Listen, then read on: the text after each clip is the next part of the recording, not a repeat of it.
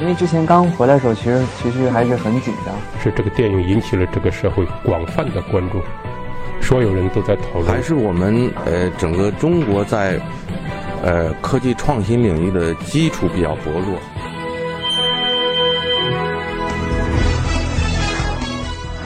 影响有影响力的人，中国新闻周刊。科技进步就像大海在涨潮。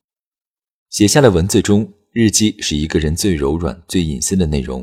或许有那么一天，当我们六十多岁，闲赋在家，可以回头看一看，梳理一下自己的人生。我甚至还想过，百年大限来临前，我可能会把这些日记销毁、删除。但是有两件事改变了我的想法：一是成都一位女作家，经过她生前的同意和安排，由她的女儿亲自主持，在她离世之后，把她的头部进行冷冻。另一件是前一段时间，山东一家医疗机构将一具女性尸体完整的冷藏保存。这两个人还会回到我们的世界中来吗？以什么样的方式回来？到时候他们的生前记忆还能够保存多少？这种长时间的冷冻会不会损害脑细胞？这些我们都不清楚。但它极大的转变了我看待未来的角度。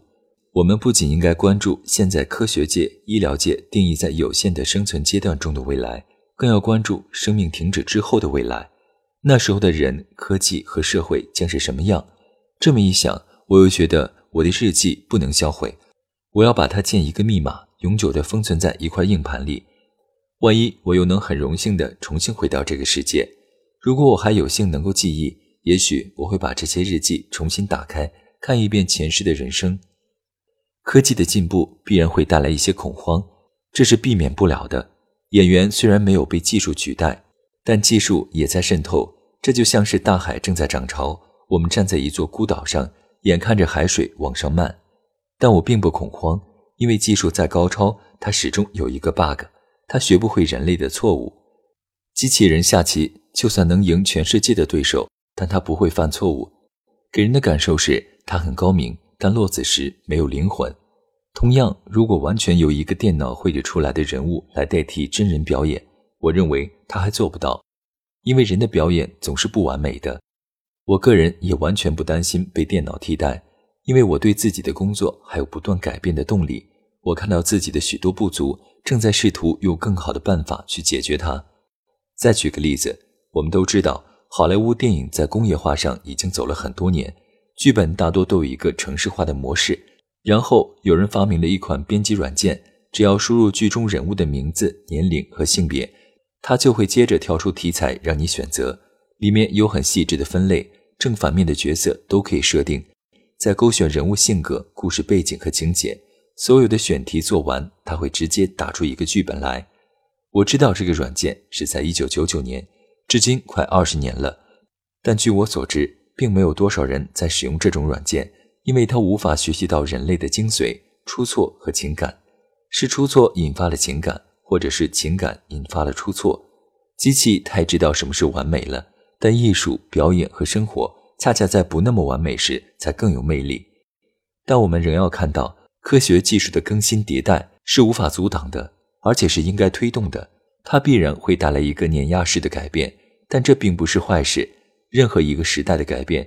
都将体现在生产工具和生产方式的改变上，这本身是有利于时代不断进步的，不必太恐慌。即使真有那么一天，AI 取代了我的表演，我相信我也能尽快调整自己，去适应新的工作方式。因为他们说到底是工具，我希望我是一个能操持工具的人，我会去指导工具，我一样有饭吃，一样有活干，一样有我的兴趣和理想所在。为什么一定要担心它会取代我眼前的事儿呢？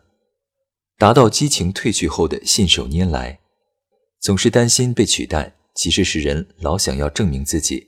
说回来，我在二十来岁的时候也短暂的想要证明自己，那是因为被压制的时间太久。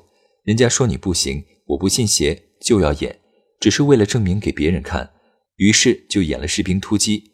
别人说这个真是好，但这是本色出演，我不服气，还要证明，就迅速拍了《我的团长我的团》。别人又说：“哎呦，这个角色跟他之前那个不一样，但也算本色。”这给我气的，我要再演一个不一样的。第三次完事儿了就累了，我就想，为啥要给别人证明？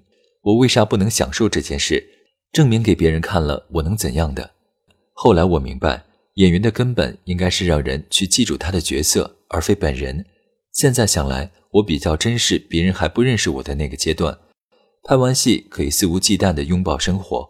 我演完士兵突击，有好长一段时间还在挤地铁和公交车，那是我的生活方式，也是工作方式。我在公交车上观察过很多人，把他们用在我的角色里，直到有一天实在无法这样挤在公共场合里了，越来越多的人对着我拍照，扼杀了我的这种生活方式和工作方式。越有名气的演员，他们的表演就越容易脱离生活，可能就是这个原因。我也希望自己的艺术之路长青，但是很难不被荒漠吞噬，只是时间的早晚。理想中的表演境界是达到激情退却后的信手拈来，当然我现在还差得很远。那是一个需要不断实践的艺术，是熟能生巧的。只有练到炉火纯青，对周围的一切，包括镜头和观众，都当作不存在的时候，才会得手。我现在处于偶尔得手的阶段，还做不到每每得手。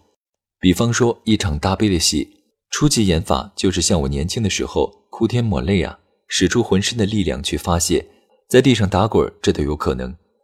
当你越长大，越发现这种表演方式太浅薄。你会观察到生活中很多人面对大悲的时候是没有表情跟眼泪的，没有嚎叫，没有撕心裂肺，但那种悲伤是触及你灵魂的。这就是激情褪去后的信手拈来。你轻松地驾驭这场戏。可让别人感到痛苦。我特别喜欢的一位老演员就是这样，他能让人感受到一种悲情，准确地说是一种自卑和自谦混合的力量。我在生活中接触过他一次，发现他平常也是一个低调、沉默，还有一点自卑的人。这可能是因为他是个大器晚成的人。我想他年轻时一定受过很多苦，在这点上我跟他很像。有点悲情的人做艺术是很有好处的。用一句我们行当的话，就是背负着苦难做艺术，艺术才会好看。尤其是在戏剧领域，因为戏剧的起源就是古希腊悲剧，之后才有了正剧、喜剧。作为演员，生活上少一点激情，把激情留在舞台上和镜头前才是最有效的。我也没有完全执念于演员这个职业。早年的压力和危机感使我很渴望能有一个忙得不可开交的工作状态，如今终于达到了。我既感恩又享受，现在只是觉得表演中还有很多地方做得不够好。我所有的努力都是希望能把这些不足解决好。